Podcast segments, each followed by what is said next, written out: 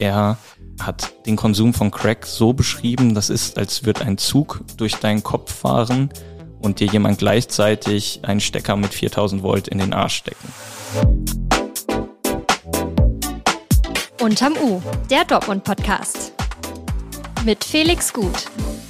Hallo zusammen und herzlich willkommen. Ich freue mich, dass ihr wieder dabei seid oder uns zum ersten Mal hört. Ich hoffe, ihr seid gut in die Woche gestartet. Bis Samstag versorge ich euch wieder mit den wichtigsten Infos über das, was in Dortmund wichtig ist. Mein Name ist Felix Gut, ihr hört unterm U den Dortmund-Podcast der Rohnachrichten.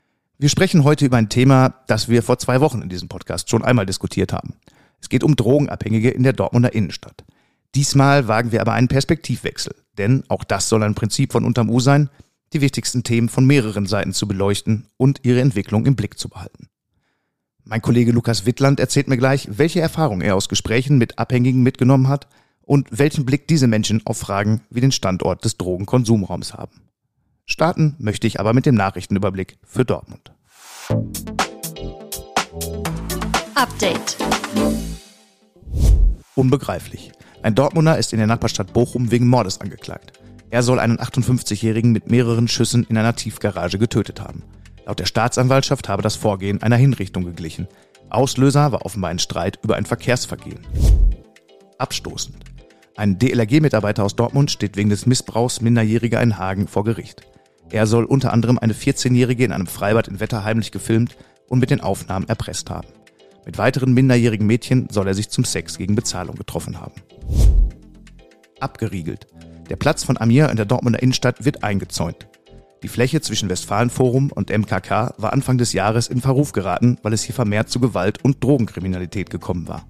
Künftig soll der Platz gezielt für Veranstaltungen genutzt werden. Das Thema des Tages. Drogenabhängige in der Dortmunder Innenstadt. Das war schon vor zwei Wochen in Unterm U ein Thema. Es ging um die Probleme für Geschäftsleute und Passanten in der Innenstadt und um die Sicht von Politik und Verwaltung auf das Thema. Es geht in der Debatte häufig um die Dinge, die man gegen diese Menschen unternehmen kann. Seltener sprechen die Abhängigen selbst über ihren Blick auf die Situation. Deshalb wollen wir heute im Thema des Tages Ihre Perspektive auf das Thema einnehmen. Dazu steht mein Kollege Lukas Wittland bei mir. Lukas, du hast dich mit dem Thema befasst und Menschen in Abhängigkeit getroffen. Wem bist du da genau begegnet? Ich habe äh, vier Männer getroffen, die heroinabhängig sind, also Heroin als ihre Leitdroge haben, aber auch schon mal Crack konsumiert haben und ähm, sie sagten, ja, das hat mich persönlich auch erschreckt. Äh, Heroin war für mich immer so die Droge, über die nichts drüber geht, das quasi das krasseste ist. Und sie sagten, ja, aber Crack, da lassen wir lieber die Finger von, das ist die Hölle. Das ähm, ja, macht uns selbst auch Angst, man lebt zu schnell ähm, und ähm, das hat auch die Drogenszene insgesamt in Dortmund verändert. In welcher Situation hast du die Leute da angetroffen? Ich hatte das Gefühl, also sonst wäre wahrscheinlich auch ein Gespräch schwierig gewesen, ähm, dass die Menschen äh, sehr klar waren in dem Moment. Und das hat mich persönlich auch so ein bisschen überrascht. Also eigentlich ist es nicht sonderlich überraschend, äh, wenn man mal drüber nachdenkt, aber. Ja, aber man hat vielleicht ein anderes Bild häufig im Kopf, dass man denkt, ja, die sind ja gar nicht ansprechbar oder reflektieren die Situation nicht. Das hast du anders erlebt. Genau, das habe ich anders erlebt. Also ähm, es waren sehr interessante Gespräche und äh, interessante Menschen und auch Menschen, die ähm, natürlich ihr eigenes Schicksal haben. Also ähm, da fällt mir Carlos ein, mit dem ich gesprochen habe. Der hat erzählt, ja, ich habe selbst Kinder, deswegen möchte ich nicht auf der Straße konsumieren. Deswegen ist der Drogenkonsumraum auch äh, wichtig für mich.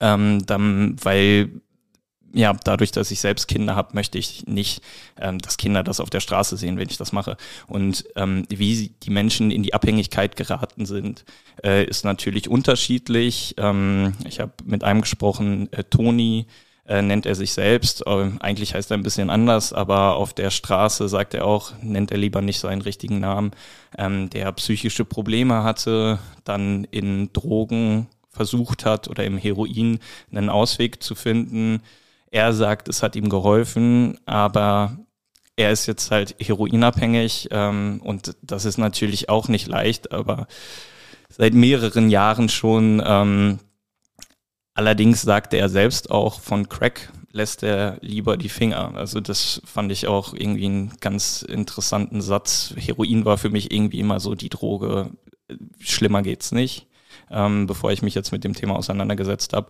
und äh, würde das auch immer noch äh, so unterschreiben. Aber ich fand es schon bezeichnend, dass Heroinabhängige dann auch gesagt haben, also Crack, das ist nochmal eine andere Nummer. Was berichten die Menschen denn von ihren Erfahrungen mit der Droge? Wie wirkt sie? Ja, man kann das vielleicht so ein bisschen in dem Straßensprech, der in der Szene auch herrscht, wiedergeben. Einer, der sich Raphael nennt, äh, 46 Jahre alt, äh, sieht deutlich älter aus. Also man sieht ihm den Heroinkonsum seit ja, über 20 Jahren konsumiert er, sieht man ihm an und er ähm, hat den Konsum von Crack so beschrieben, das ist, als würde ein Zug durch deinen Kopf fahren und dir jemand gleichzeitig einen Stecker mit 4000 Volt in den Arsch stecken. Harte Worte, aber vielleicht kriegt man da so ein bisschen den Eindruck, ähm, wie diese Droge wirkt. Und ähm, wenn man das ein bisschen aus medizinischer Sicht ähm, dann sieht, ich habe da mit einem Suchtmediziner drüber gesprochen, ähm, der Suchtmediziner Anne Luke ist das, der ähm, leitet die Suchtmedizin in der LWL-Klinik in Dortmund. Und der sagte halt, dass ähm, ja die Pupillen geweitet werden, Dopamin wird ausgeschüttet, Schweiß tritt aus, ähm, man das ist ein heftiges Glücksgefühl, das man für den Moment hat, aber es wirkt eben nur ganz kurz, 15, 15 Minuten, dann setzt so ein sogenanntes Craving ein, also ein starker Suchtdruck und man braucht quasi direkt was Neues, man muss sich was Neues beschaffen. Ja, Toni hat beispielsweise eine Situation geschildert, die auch am Stadtgarten stattgefunden haben soll, ähm, wo er angegriffen worden ist von jemandem, der ähm, ja, er hat ihn als crackabhängig beschrieben und er sagte, diese Person sei sehr aggressiv aufgetreten, hätte seinen Finger nach hinten gebogen, ihn gewürgt und er habe das Gefühl gehabt, der bringt mich jetzt gleich um für ähm, 20 Euro. Wie viel Geld ähm, muss jemand aufwenden, um seinen Konsum zu finanzieren? Ja, ich habe äh, in der Drogenhilfe äh, in dem Umfeld mal nachgefragt. Da hieß es, 60 Euro kostet ein Gramm Crack. Ähm, damit, äh, das meinte ein ähm, Abhängiger, sagte, damit kommt man so ungefähr äh, zwei Stunden weit teilweise.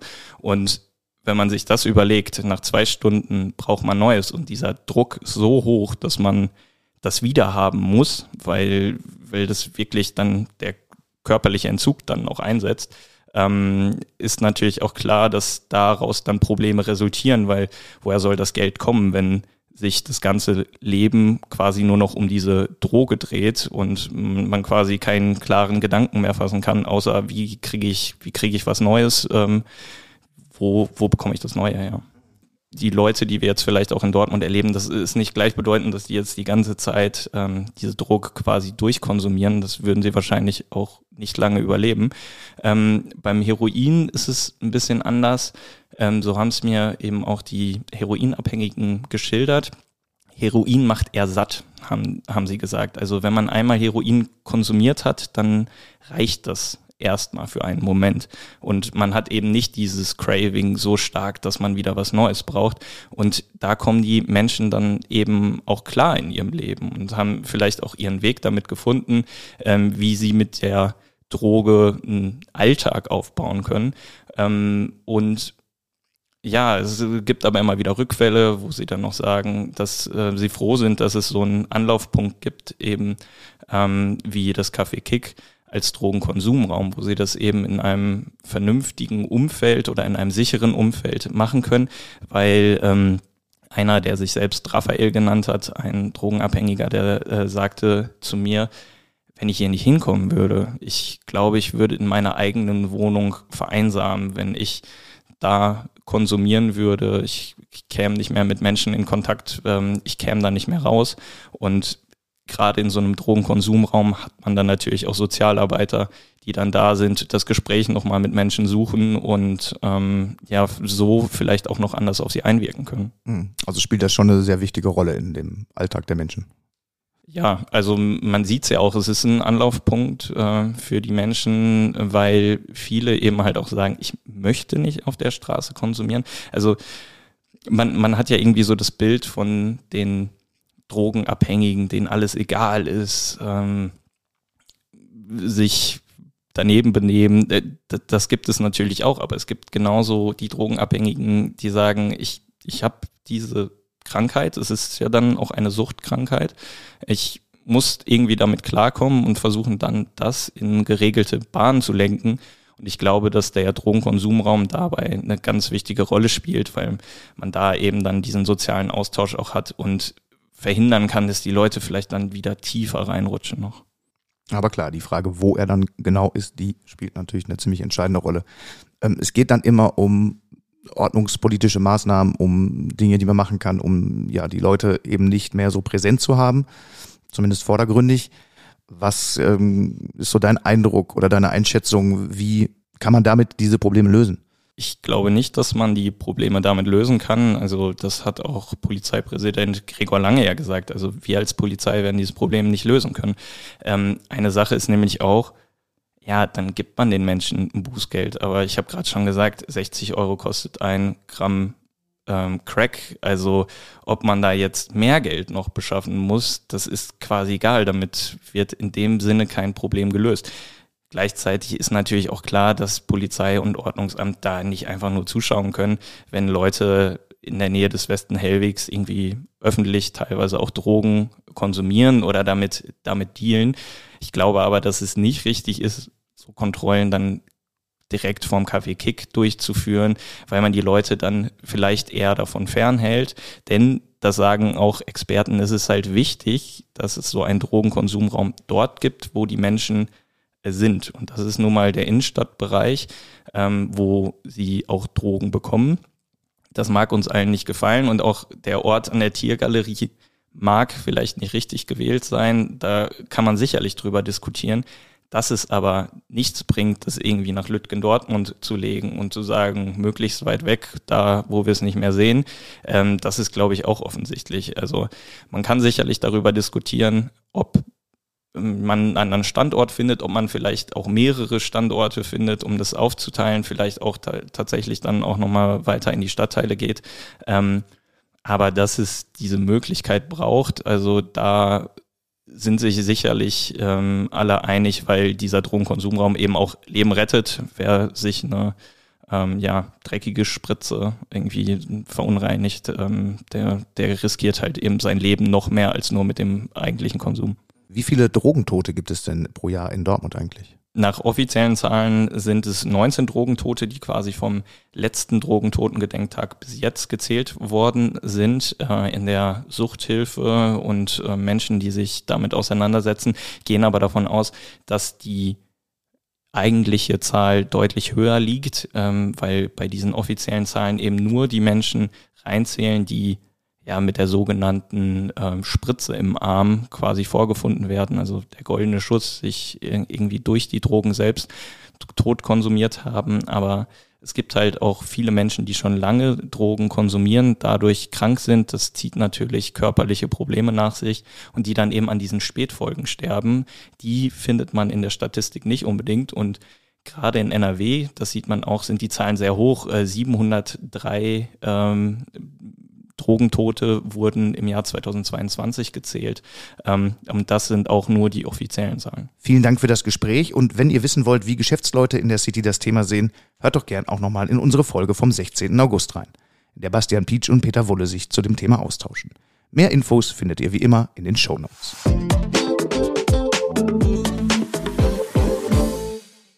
Zum Schluss noch eine gute Nachricht. Wir haben hier am Samstag über die Sorgen der 89-jährigen Edeltraut Pohl gesprochen, die regelmäßig vor ihrer Haustür in der Nordstadt aufräumt, damit die Gegend nicht verkommt. Jetzt hat sich die Dortmunderin erneut gemeldet und erfreut berichtet, dass die EDG am Montag den Müll abgefahren und alle Stellen gereinigt hat, womit sich zeigt, dass sich ihr Einsatz dann doch gelohnt hat. Das war's für heute mit Unterm U. Danke, dass ihr dabei wart. Wir freuen uns, wenn euch die Folge gefallen hat. Wenn ihr Anregungen, Kritik oder Themenwünsche habt, kommentiert die Folge gern oder schreibt uns an unterm-u.rohrnachrichten.de. Und denkt dran, aktiviert die Glocke und folgt uns, wenn ihr immer auf dem Laufenden bleiben wollt. In den Show Notes findet ihr ein besonderes Angebot für unser RN Plus Abo, das ihr gerade für drei Euro in den ersten drei Monaten bekommen könnt. Wir hören uns morgen wieder. Einen angenehmen Tag.